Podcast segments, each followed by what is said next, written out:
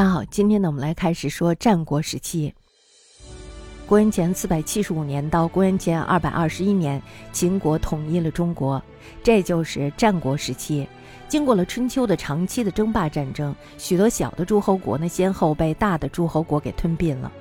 大家知道，我们讲那个曹国的时候，讲到了诸侯国，是吧？讲到了小的诸侯国，小的诸侯国呢，他们一直都是抱着大诸侯国的大腿，然后这样呢得以生存。在春秋争霸的时候，他们是炮灰，是鹰犬。那么到了要确立权力的时候，这时候呢，他们却被兼并了。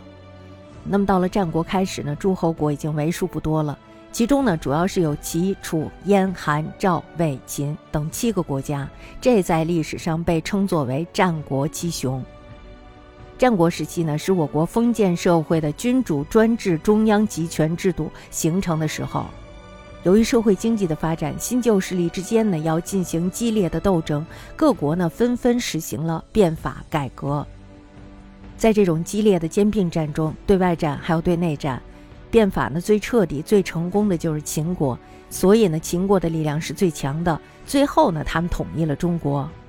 战国时期呢，历史经历着一个划时代的变革，不同的阶级与阶层的代表人物对社会的变革表达了不同的主张。那么这时候呢，就出现了百家争鸣。如果有百家争鸣呢，证明这个时代是一个人才辈出的时代，所以呢，在我国学术史上写下了灿烂的篇章。战国呢，主要是由七个独立的强国构成，他们各自呢都在尽最大的力量进行相互的攻击还有防御的战争。如果你要战胜了的话，那么你的国家土地就会变大；那么如果你要是战败了的话，那肯定是要削地的，是吧？所以呢，他们的疆域是经常变化的。七国的位置，西方呢是秦国，东方呢是齐国，南方呢是楚国，北方呢是燕国，中部呢是韩赵魏三国。这时候大家就奇怪了，原来不是晋国吗？为什么变成了韩赵魏了？接下来一章呢，我们会讲到韩赵魏是如何瓜分晋国的。那么在这三国当中呢，赵在北边，韩呢在西边，魏呢是居中的。大家看这个布局，一看就知道韩魏呢是离秦国最近的，所以呢他们将会被秦国最先攻击。战国时期呢，各个诸侯国都进行着激烈的兼并战争，出现了战国七雄。最后呢，秦国经过商鞅变法，变成了最强大的国家，相继呢灭了六国，统一了中国。这就是我们说的战国时代。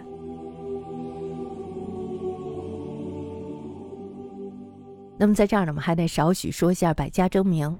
百家争鸣呢，主要指的就是春秋战国时期知识分子中的不同学派的涌现，还有就是各家族流派之间的争芳斗艳的局面。在这一时期呢，出现了诸子百家的彼此的劫难，还有就是相互的争鸣，这种盛况空前的大家都在说话的局面就产生了，在中国思想发展史上占有了重要的地位。据《汉书·文艺志》上记载呢，数得上名字的一共就有一百八十九家，有四千三百二十四篇著作。其后呢，在《隋唐经籍志》还有就是在《四库全书》上，这些书中呢记载了诸子百家有上千家。但是呢，广为流传的还有就是影响比较大的，另外呢就是较为著名的这些，不过有十几二十家。归纳而言呢，就只有十二家被发展成了学派。春秋战国时期呢，各种思想学术流派的成就，以同期的古希腊文明是交相辉映的。以孔子、老子、墨子代表的三大哲学体系，这是非常辉煌的。那么到了战国时期呢，形成了诸子百家、百家争鸣的繁荣局面。到了汉武帝时期呢，就提出了罢黜百家、独尊儒术的政策。其实我觉得孔子他那个时候就想的是让大家都独尊儒术，因为他讲的是仁义礼智信嘛，所以其实他讲的是人的这个最高规格的一种礼仪。当然，他想在那个时候呢就推行他这个东西。可是呢，那个时候是一个争霸的年代，所以呢，那个时候的人们是不讲究这些的。那么这个时候呢，孔子他的这种理想就没有得到实现。但是他没有想到的是，汉武帝的时候，他的想法成为了现实。于是呢，以孔子、孟子为代表的儒家思想成为了统治阶级的思想正统，统治了中国思想文化两千余年。百家争鸣出现的主要原因呢，有政治因素，就是因为当时社会处在一个大变革的时期，社会是动荡不安的，那么各诸侯国林立纷争，诸侯国的国君呢，为了战斗得到霸主的地位，这时候呢，他们会竞相招贤纳士，运用不同的思想还有学说来管理还有统治自己的国家，让自己的国家变得更加富强、更加壮大。所以呢，这个时候便给百家争鸣创造了一个宽松的学术范围。那么第二个就是经济因素，正是因为经济有了极大的发展，那么这就使得某些人呢成为了有闲阶层。有时间从事自己的学术活动，创思必须得要温饱，是吧？你在温饱的情况下，然后再去想一些自己想想的事情，琢磨一些道出来，其实就是。那么另外呢，还有就科技因素，在那个时候呢，科学技术也是取得了很大的进步的，他们的天文学、数学、光学、声学、力学、医学等等方面呢，都有了一个较高水平的发展。所以呢，这些科技成果标志着人们的认知水平的提高，它是在不断的丰富人的精神世界还有物质世界的。为什么咱们说老子他提出的就是要愚民，让人们什么都不知道？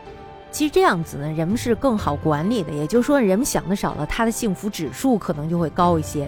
相反呢，就是说你统治阶级会比较容易统治他们。那么第四呢，就是文化因素。当时呢，天子事官，学在四夷。其结果呢，就是打破了学在官府的这种局面。大家知道，孔子他设立了最大的学堂，是吧？他的学生呢，来自五湖四海，哪儿的都有。这就使得原来由贵族垄断的文化学术向社会下层扩展，这是一个文化教育的下移，下移至民间，所以呢，也致使私学勃兴。那么第五个呢，就是因为学术自由，各学术团体呢，它由于政治权势。是相对于独立的，于是他们虽然从不同的社会集团还有利益出发，这时候呢也可以纷纷著述立传，论述时事，阐述哲理。那么这样呢也就各成一家之言。但是他们并非是政治的附庸，或者是依附于某一个政治权势集团，而是用我则留，不用我则去。就像孔子一样，你要是用我的话，那么我保证你三年之内成为一个什么样的国家。你要是不用我的话呢，那我就到别的国家去呗。所以呢，他才会周游列国，是吧？那么这就是我们说的百家争鸣。